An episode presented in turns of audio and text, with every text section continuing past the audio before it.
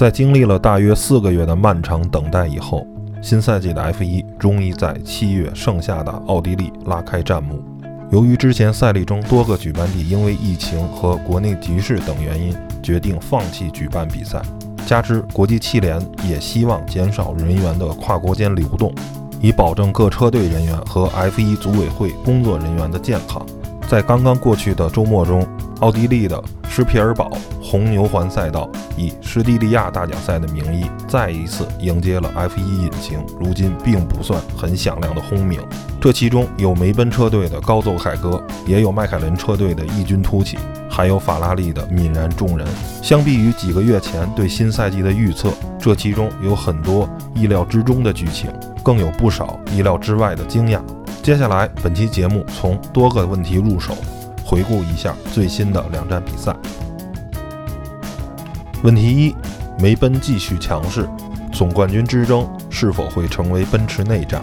毫无疑问，新赛季测试中，梅奔车队凭借着新车 W 十一上的 DAS 装置出尽风头，而这样的强势，即使在四个月的沉寂之后。依然被这个团队带到了正式的比赛中。由于过去一段时间内世界上发生的一些事情，不知是出于对于自家车手的支持，或是顺应政治正确的风向，奔驰告别了过去几年让赛车界铭记的银箭涂装，将车体通身漆成了黑色。但是在新赛季的第一场练习赛中，奔驰车队便告诉世人，即便在陌生的外观下，他们依然拥有让对手熟悉而胆寒的速度。虽然在第一站大奖赛中，汉密尔顿因为过于激进的防守造成了事故，导致自己被罚时错失了领奖台席位，但在刚刚过去的施蒂利亚大奖赛中，六届世界冠军用一个雨地中领先所有人一点二秒以上的杆位，以及正赛中几乎独步全场的表现，告诉大家，新的一年他将会为自己的第七座年度总冠军而战。相比于世界冠军队友，新的一年依旧为合同而战的博塔斯。也在前两站比赛中拿出了令人信服的表现。在过去的2019赛季，博塔斯也曾多次领跑积分榜，但是在后面起伏不定的表现，终究让他成为了汉密尔顿称王的嫁衣。如果在这个赛季后面的比赛中，博塔斯能够持续这样的发挥，相信车队不仅会心甘情愿地奉上新合同，汉密尔顿也会感到与过去几个赛季不同的压力。问题二。本田距离一颗勇敢的心依然道阻且长。在过去的2019赛季，改投本田旗下的红牛车队在合作元年就取得了三个分站赛冠军，并且让多次夺冠但从未染指杆位的维斯塔潘获得了两个杆位。新的赛季，双方的合作无疑是只有一个目标，那就是进一步冲击梅奔车队的统治地位。然而，在揭幕赛中，本田引擎给了所有红牛车迷当头一棒。在发车后一直紧随领跑者博塔斯的维斯塔潘突然遭遇引擎故障而退赛，而阿尔本在与汉密尔顿发生碰撞后不久也停下了自己的赛车。在车迷心中最接近奔驰的车队，主场揭幕战以尴尬的零分收场。好在一周后的施蒂利亚大奖赛中，维斯塔潘和阿尔本以符合大家心中预期的双双取得了积分。维斯塔潘在比赛末段凭借自己老道而沉着的走线，一度反超比自己轮胎更新的博塔斯。在这个特殊的赛季中，赛车动力单元的使用数量极有可能受到削减。而如果没有一颗勇敢的心，即便如维斯塔潘一般年少有为，也不得不因为这般令自己无力回天的横祸，放缓追赶奔驰双雄的步伐。问题三：法拉利将如何回归正确的道路？在大家还被疫情困住出行的步伐，靠回忆及线上竞技打发无聊的休赛期之间，法拉利在五月突然爆出了几乎是今年的第一个大新闻：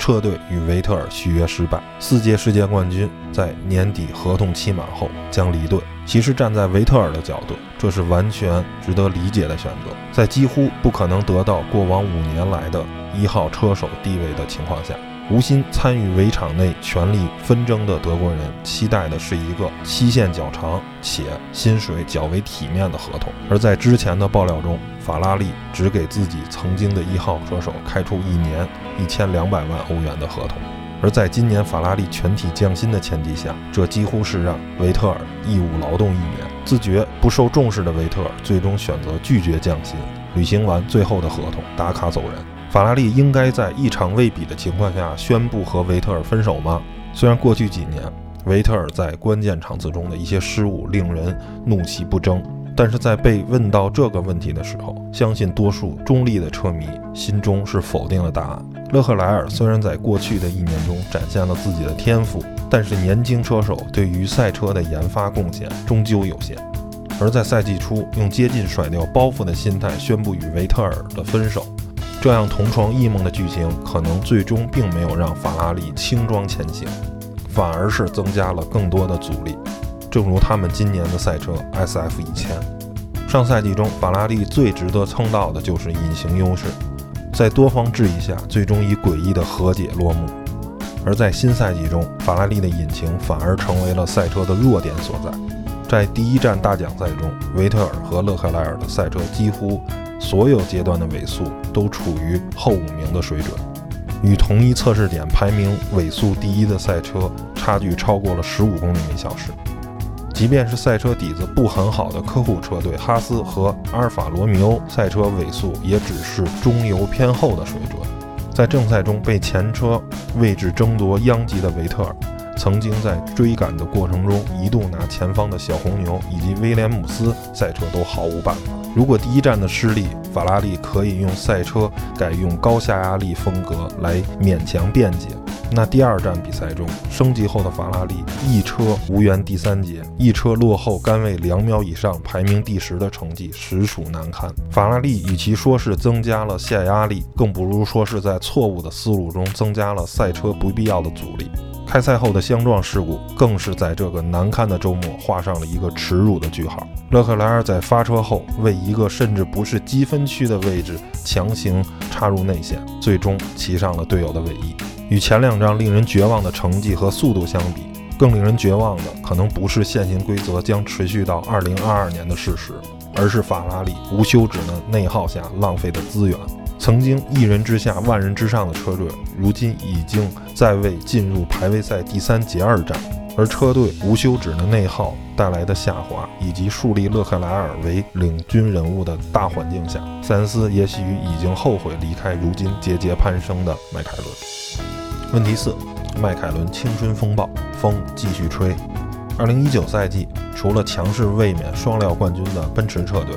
幸福度最高的车队无疑是迈凯伦。在多年的挣扎后，车队在前保时捷 WEC 项目负责人安德烈斯的带领下，终于步入了正轨。不仅由小塞恩斯在巴西站为车队带回了阔别五年的领奖台，新人兰多诺里斯也在赛季初的莽撞与试用中渐入佳境。虽然塞恩斯在休假期一些不合适的言论让国人对其大加批评。但是两位车手的组合依然在本赛季给车迷们带来了极大的期望值。过去的两周双赛中，在塞恩斯平稳带回可观的积分同时，二十岁的兰多诺里斯用令人叹服的表现让大家记住了自己，也用实际行动告诉世人，车队花在他身上的每一份耐心都是值得的。在第一站中，他在得知汉密尔顿受罚的情况下。在最后两圈，凭借几乎排位赛水准的发挥，为自己和车队带回了领奖台以及最快圈速的额外一分。而在上周末的正赛中，他又在比赛最后的时刻超越了赛车受损的佩雷兹。两站比赛中，英国小将在比赛最后阶段的发挥，为自己赢得了额外的十个积分。而在明年，塞恩斯即将追随偶像阿隆索的步伐，投奔跃马，车队迎来的不仅是围场中。多年的实力派里卡多，还有全新的引擎合作商奔驰。如果赛车与新引擎可以完美的合体，在实力派中生代与潜力新人的共同努力下，可能塞恩斯无需多久就会后悔今年自己投奔乱世之师的选择。问题五：赛点车队还需更多的赛找到自己的点。今年东侧中，除了应用黑科技大 s 系统的梅奔车队。最令人过目不忘的，也许就是赛点车队本赛季的赛车 RP20。这台被众人视作 W10 套娃的粉色小车，在复赛之后向世人证明，他们不仅有和奔驰相近的外表，更有相近的速度。在第一站的排位赛中，两车双双进入 Q3，虽然斯托尔正赛因为技术故障退赛，但是佩雷兹为车队带回了第六名和八个积分。一周后的第二站比赛，虽然在排位赛的大雨中折戟第一节，但是佩雷兹在正赛利用令人信服的表现一路提升名次。虽然最终在比赛尾声遭遇了事故，但是依然带回了第六名。远离赛车事故的斯托尔也带回了第七名，两辆赛车实现了双积分完赛。虽然在赛道展现了令人深刻的速度，